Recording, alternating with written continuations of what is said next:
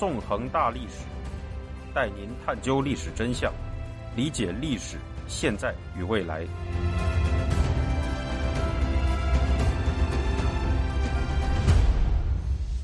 大家好，欢迎大家收听《纵横大历史》，我是主持人孙成。今天我们将进行香港历史系列节目的第十八讲《傀儡出政》，带您继续回顾香港的过去。在上一讲中，我们讲述了香港英治时期最后五年的彭定康时代，回顾了彭定康这位可敬的末代港督为香港的民主所做的努力。一九九五年，随着香港立法局实现全面民选，香港迎来了民主。然而，这样的民主并不被中共承认。一九九六年，中共在北京一手扶植起了他的傀儡筹委会和推委会，并用作秀式选举。选出了经过中共头目江泽民钦定的香港特别行政区特首董建华。其后，推委会又用自己选自己的方式，在一九九七年一月选出了非法的临时立法会。一九九七年七月一日，随着香港英治时代落幕，中共建立的港共草台班子在香港粉墨登场，开始了他们的傀儡统治。在今天的这一讲中，我们将讲述港共傀儡政权之下。开头六年的香港历史。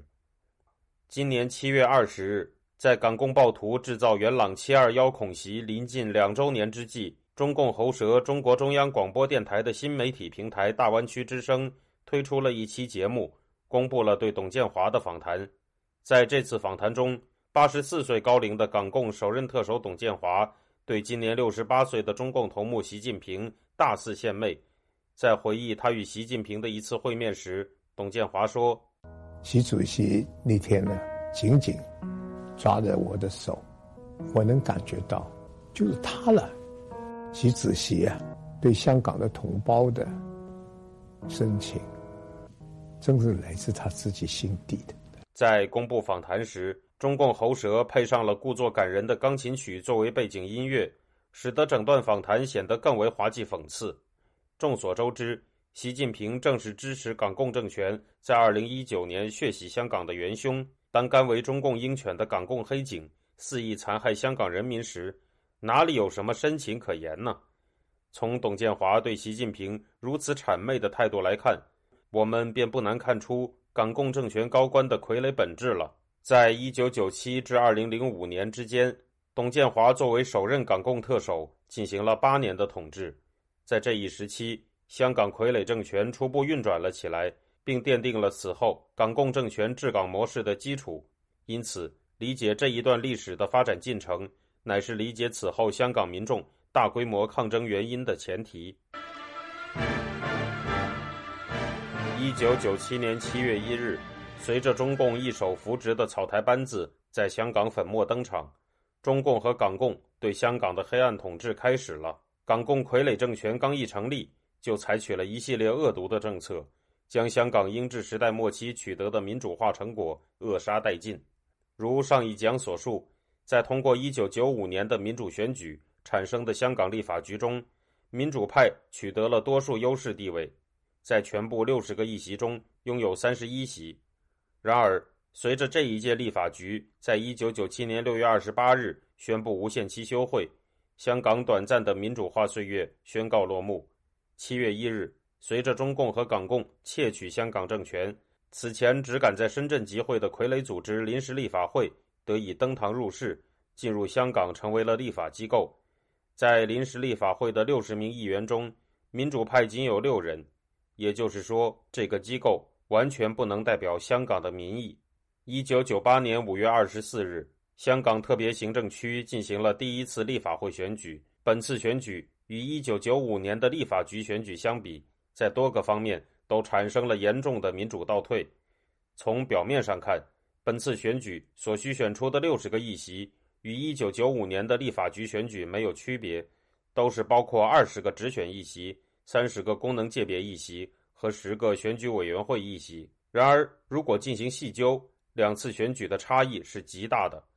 首先，在一九九五年的选举中，三十个功能组别议席，包括彭定康设置的九个新功能组别议席。这九个新组别被称为“新九组”，拥有广泛的代表性，使所有职业从业者都能加入选举，因而使新九组的九个议席成为了变相直选议席。然而，在一九九七年之后，新九组却大都遭到废除和替换，使其覆盖的选民人数大为缩小。经此变更，建制派亲共工商界人士在功能界别选举中的优势就变得更大了。此外，中共的傀儡机构由推委会演变而来的选举委员会，在此次选举中掌握着十个选举委员会议席的当选情况；而在彭定康时期，选举委员会的组成人员是由区议员互选产生的一百人组成的，体现了民意。经过中共和港共。这样一番强奸民意的无耻操作后，建制派果然在一九九八年的立法会选举中获胜。在全部六十个席位中，建制派占有四十席，民主派则仅剩二十席。此后，根据中共事前装点门面的承诺，在二零零零年的第二届立法会选举中，选举委员会议席将减少到六个。然而，这并不能使情况有实质好转。在二零零零年九月十日举行的立法会选举中，建制派和民主派获得的席位数分别是三十九席和二十一席。在司法方面，随着香港主权落入中国之手，香港终审法院在一九九七年七月一日得以建立。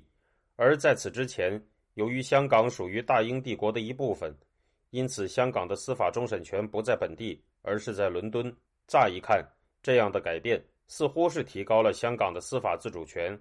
然而事实却绝不是这么简单。因为香港终审法院所拥有的终审权实际上是虚幻的。根据一九九零年四月四日由中国人大通过，在一九九七年七月一日开始实施的《香港特别行政区基本法》第一百五十八条规定，基本法的解释权属于中国人大常委会。而众所周知，中国人大不过是中共的橡皮图章而已。由于基本法是香港特别行政区的限制性文件。其中规定了中国对香港的基本政策及所谓“一国两制”框架下中港政府权责的划分，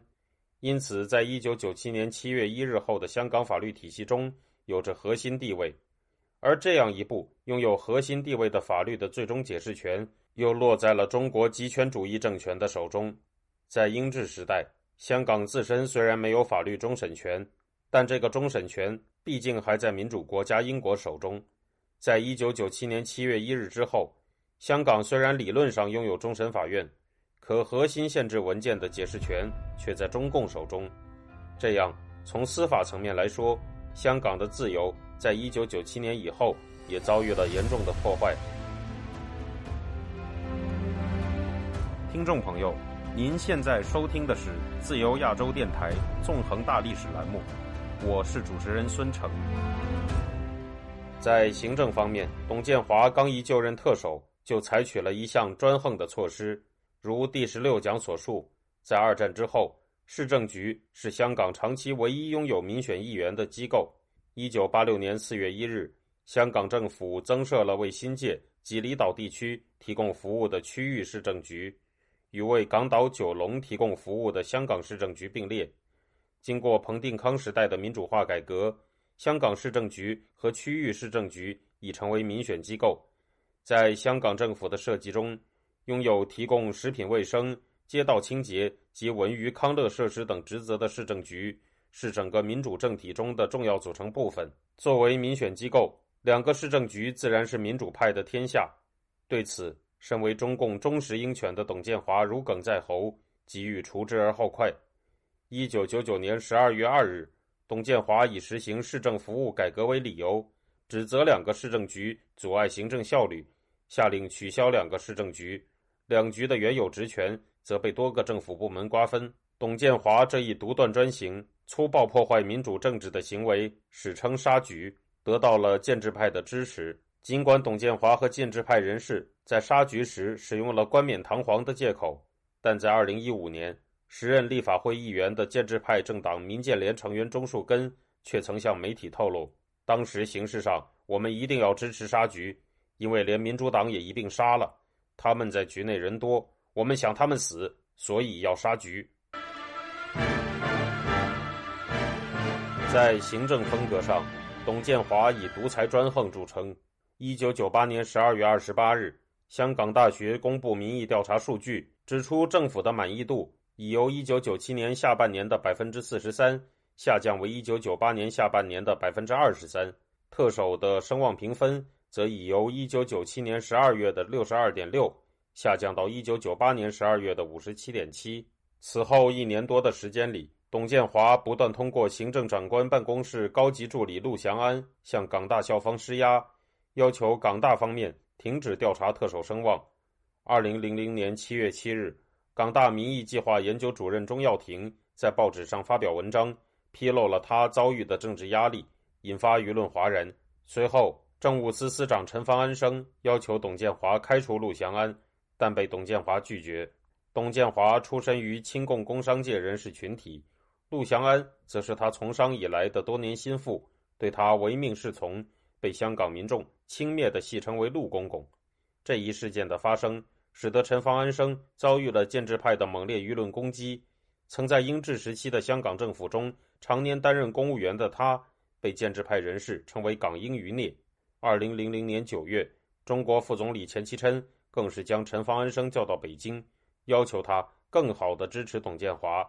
在中共和港共的政治施压下，正直的陈方安生自觉难以继续在港共傀儡政府中任职，遂在二零零一年四月三十日宣布提前退休。由于有中共主子在上庇护，建制派打手在下护航，董建华作为被江泽民钦定的特首，自然能够无视民意，肆意妄为。二零零零年十月二十七日，香港有线电视记者张宝华。在采访中共头目江泽民时，曾询问江泽民是否支持董建华在二零零二年连任特首，由此产生了摩哈亚文化的起源，也就是著名的江泽民怒斥香港记者对话。当张宝华问江泽民董建华是否已经被中共中央钦点时，江泽民气急败坏，语无伦次地说出了他流传后世的名言：“我告诉你们，我是身经百战了，见得多了。”呃，西方的哪个国家我没去过？你你们要知道，美国的华莱士那比你们不知道高到哪里去了。哎，我给他谈笑风生。所以说，媒体啊，要那还是要提高自己的知识水平。懂我这个识得不识得啊？二零零二年三月二十四日，中共扶植的傀儡选举委员会进行了第二次特首假选举。此时，选举委员会的成员有八百人，董建华以七百六十二票自动当选。得以连任港共傀儡政权特首，然而仅仅一组数据就足以戳穿这种高票当选所营造出的楚门世界。香港的失业率已经从一九九七年的百分之二点一上升到了二零零二年五月的百分之七。以董建华为首的港共傀儡政权一味弄权、腐朽无能的本质，在此体现得淋漓尽致。二零零三年二月，一场起源于广东。传遍全球的严重疫情席卷了香港，